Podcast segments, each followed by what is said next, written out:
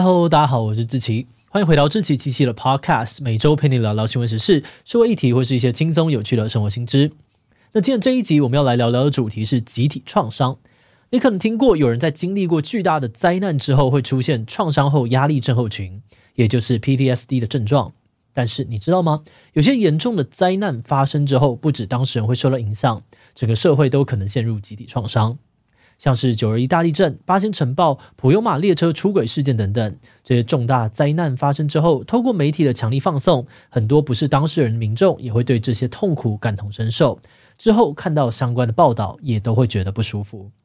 而这种整个社会都会体验到的创伤反应，就叫做集体创伤。而且在一些比较重大的灾难哦，像是这个四川地震啊、纳粹屠杀、白色恐怖等等，这些集体创伤的记忆，甚至会延续好几代。改变一整个民族还有社会的行为跟思考方式，是说集体创伤到底是怎么来的？如果我们遇到集体创伤的事件，又该怎么样好好面对、好好疗伤呢？今天就让我们一起来聊聊集体创伤吧。不过在进入今天的节目之前，先让我们进一段工商服务时间。你也希望笑起来的时候可以有一排整齐的牙齿吗？很多人想要用牙套矫正牙齿哦，但因为传统牙套价格比较高，还有很多的隐藏费用，让很多人都不敢跨出第一步。如果你也有这样的困扰，那欢迎看看 Zenyum 战雅隐形牙套。战雅隐形牙套主打全台均一价，价格透明清楚，让你在进行矫正之前就可以为价格做好心理准备，不用再跑好几家诊所比价。他们甚至还提供最高十二期的分期零利率方案，让大家用轻松的价格矫正牙齿。而且战雅牙套完全透明，戴上去后不仔细看看不出来，不用担心矫正期间不美观。另外，战雅呢还提供免费的线上评估，让你确认自己适合使用之后，再到诊所进行看诊，省下多跑一趟的时间。现在只要透过自己机器的专属连接完成免费的线上评估，定价七万二的轻矫正疗程就可以折扣七千元，定价十二万的全口矫正还可以折扣一万七千元。赶快透过我们的专属连接到战雅官网进行免费的初步评估吧。好的，那今天的工商服务时间就到这边，我们就开始进入节目的正题吧。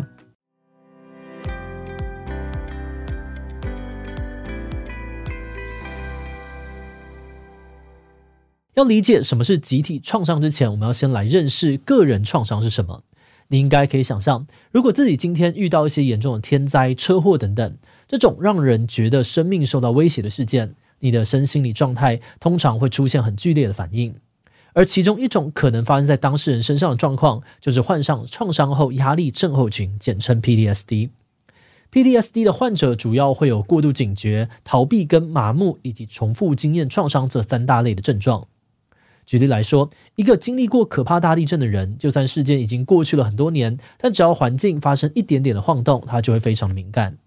而且他就算理性上面知道大地震不一定会再发生，但还是会选择搬家到很远的地方，避免触景伤情。可是就算是这个样子，晚上睡觉的时候，那些房子倒下来的恐怖画面，可能还是会出现在他的梦中，让他感到非常痛苦。另外，有些人的情况虽然没有严重到会被诊断出是 PTSD，但他们还是会出现一些心理不适的症状，像是失眠啊、焦虑、忧郁或是过度饮酒等等。那讲到这里哦，这都还是属于比较当事人本身的创伤。不过你可以想象，如果一个事件的规模跟伤害非常的巨大，经历的人也非常的多，那这影响到的就不只是当事人本身，整个社会的身心健康都会受到冲击。而这就是所谓的集体创伤。集体创伤的起源哦，大部分都跟严重的死伤事件有关，像是战争啊、严重天灾，甚至是政府的暴力统治等等。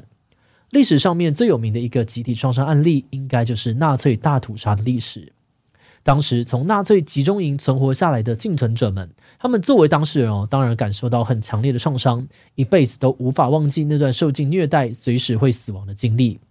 除此之外哦，他们很多人还会感受到一种活下来的内疚感，像是出版回忆录《如果这是一个人》的意大利知名作家普里莫·莱维呢，就是一名纳粹幸存者。他提到，那些最善良、最勇敢的人都已经在集中营死去了。像自己这样子留下来的人，只是因为屈服于邪恶，所以才能够存活下来。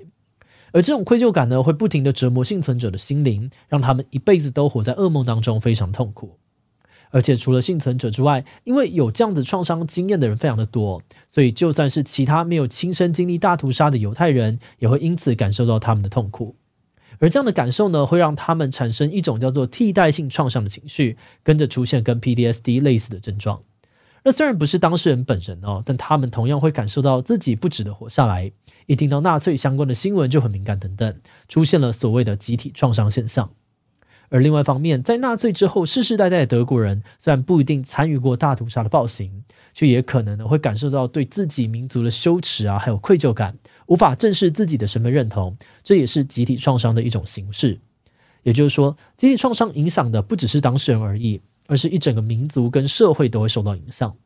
那这些经历集体创伤的社会跟族群，可能会从此改变他们的文化习惯。变得更加的多疑排外，对于其他的族群啊，还有国家，也容易采取比较不信任的态度。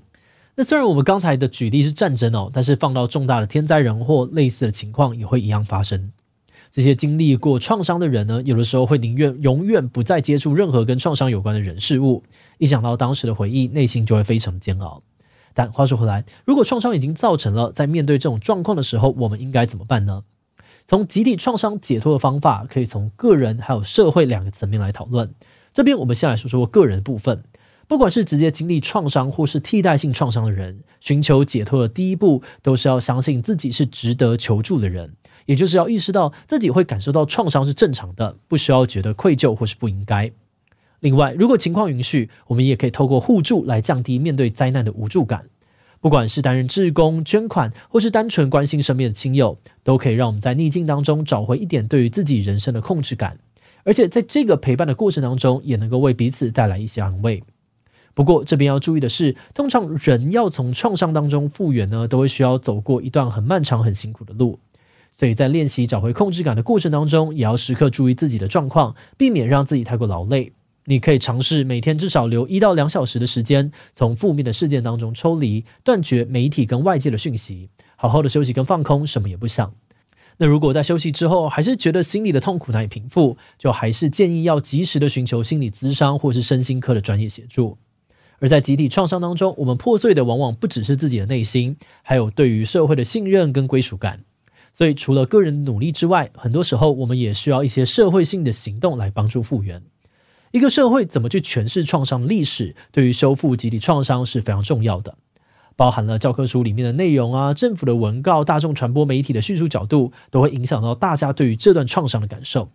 就以二战后的德国为例哦，战后的二十年期间，德国政府对于纳粹的暴行都采取一种避而不谈的态度，而当政府有意的去压抑这段创伤经验，这个事件当中的人们就无法达成和解，整个社会也会一直维持在一种紧绷的状态里面。一直到一九七零年代哦，西德总理威利布兰特呢，在华沙的犹太隔离区纪念碑前面下跪道歉，德国政府开始公开承认过去犯下的错误，社会关系才开始变得比较和缓。这一方面是因为那些受到迫害的犹太人家属以及他们的后代心情稍微得到了平复。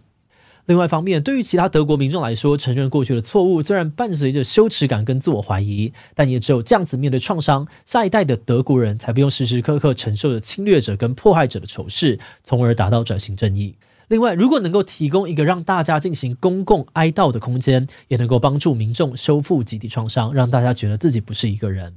比如德国柏林的大屠杀纪念馆。日本的三一纪念馆、台湾的九二一地震教育园区、白色恐怖纪念园区等等，都是一种正面看待创伤的方式。总结而言哦，虽然一个社会要从集体创伤走向复原，跟一个人要走过人生当中的重大创伤一样，可能会非常漫长，甚至不一定有终点。但至少，如果大家能够正视跟倾听这个社会受伤的地方，那就是往疗愈的方向更迈进一步了。节目的最后，也想来聊聊我们制作这集的想法。我们觉得讨论创伤一直都是一件很沉重的事情。不过，虽然我们这集谈了很多集体创伤造成的负面问题，但我们在找资料的时候呢，其实发现集体创伤也有着正面的意义。举例来说，九二一大地震造成了两千多人死亡、八千多人受伤，以及无数的家庭破灭。这样子的悲剧呢，虽然激起了社会大众对于死亡的恐惧，但同时也让整个社会更积极的寻求改变，最后还促成了台湾建筑法规的改革。